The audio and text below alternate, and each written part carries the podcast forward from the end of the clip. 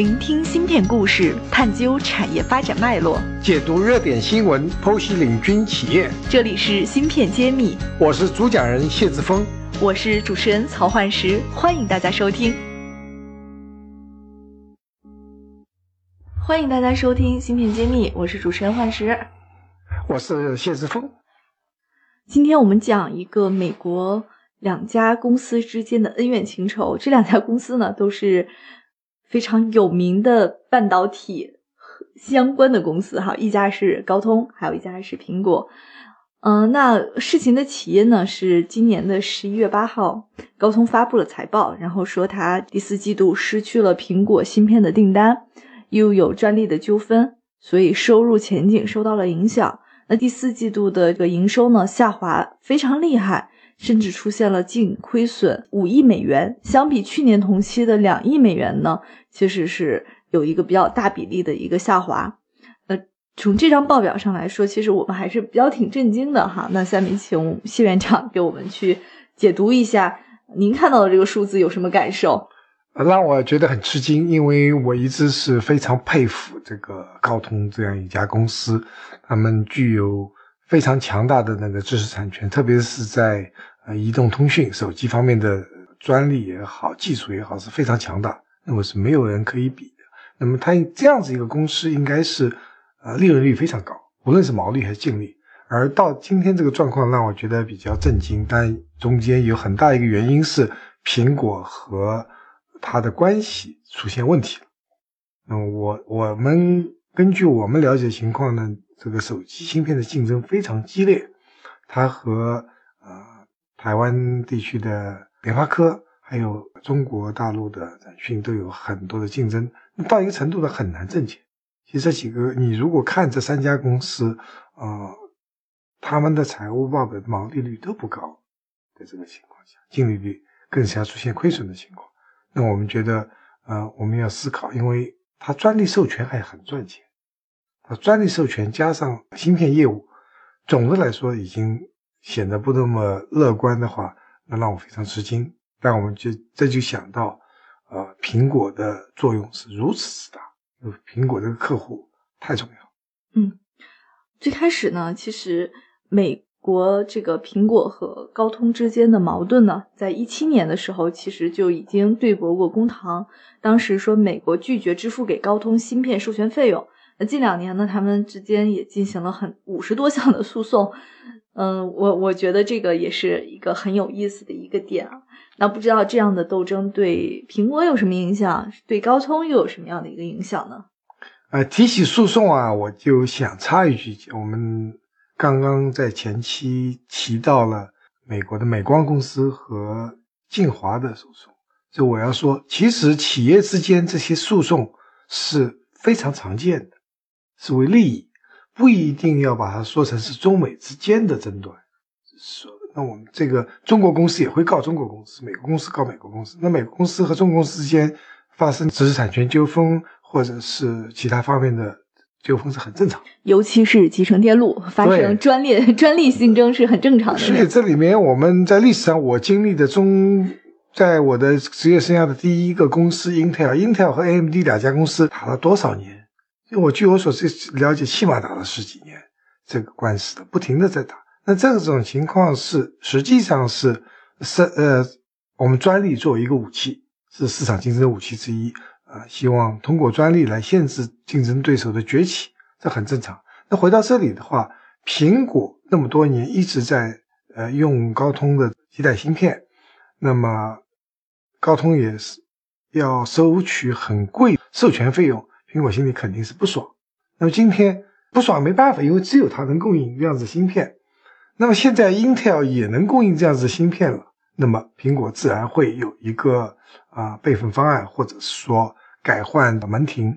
但问题是就来了，这个芯片和高通的基带芯片比还是不同。对，所以这其实对美国来说也是一个产品上线的一个影响哈。毕竟 Intel 做这个是一个。初来乍到者，他可能没有像高通这样成熟，那对苹果的产品的影响应该也会有一些吧？绝对有影响，因为 Intel 传统上是一个呃 CPU 公司，它的 CPU 做的是，特别是在高性能 CPU 做的非常好。手机方面呢，它它的能力一直是想进，一直没有进。那么我们看到的是，高通芯片和 Intel 芯片在基带芯片上，高通还是啊领先的。芯片揭秘栏目组现将每期音频整理成文字，并在公众号发布。想获取文字版内容，请关注公众号“茄子会”，更多精彩等着你。对，高通还是领先的。那苹果首发五 G 阵容的时候，其实是缺失的，就首发五 G 的阵容是没有五没有苹果的，是不是也因为跟 Intel 合作会造成一些影响？那是的，因为 Intel 在呃五 G 的基带芯片方面和高通比还是属于后来者，所以它会不成熟。那么最近用了一些手机的，用用了苹果最新手机的，都会体会到多多少少和过去。呃，高通的基带芯片是有不同的。好的，那苹果选择了 Intel 重新做一个强强的组合，那高通未来的路又在哪里呢？啊，高通还是会努力把苹果再赢回来。我觉得最后的方很可能是两啊，叫我们叫啊双供应商这样子一个结局，因为确实。把所有的这个鸡蛋放在同一个篮子里是很危险的事情，所以这正好，我想，呃，高通还是有机会的。那么，另外除了苹果，还有很多手机供应商，对对吧？你说最大的不是苹果，最大其实是三星，包括中国的华为啊，那个 OPPO 啊、vivo 啊这些，呃，还有小米，小米 都是有很多，这个市场足够大。只是说苹果确实是一个非常重要的客户，标志性客户，它的性能。它的盈利能力还是最强的，诶，稳定性非常强。高，我想苹果不，这个客户啊，高通是没有办法去放弃的。所以现在这样子的一个结局啊，现在只是个现象，最后结局怎么样，我想还看不到。嗯，那么在面对五 G 的这个行业，高通它的这个布局也好，或者是它传统的竞争优势也好，会不会受到一些新的冲击呢？因为我们最近这几期也不断的提到。五 G 这个词哈，然后像我们中国的华为已经开始率先的往这个方向做了实质性的进展。那高通呢，它的方向会怎样？在我们说过去呢，特别是五四 G 时代呢，高通还是一家独大的。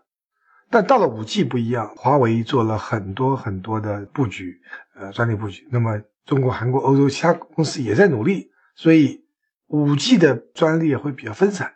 那么这样子。高通不会是一家独大，而是那个春秋战国各各领风骚。那么我们要看未来高通在这个五 G 时代是怎么样一个格局，绝对不是呃大者通吃，大家都有机会，就是打破了传统的这种竞争格局了。是的，是这个这对于高，所以高通这个股票市场上反映出来，就是高通的股票一直是不太不太给力。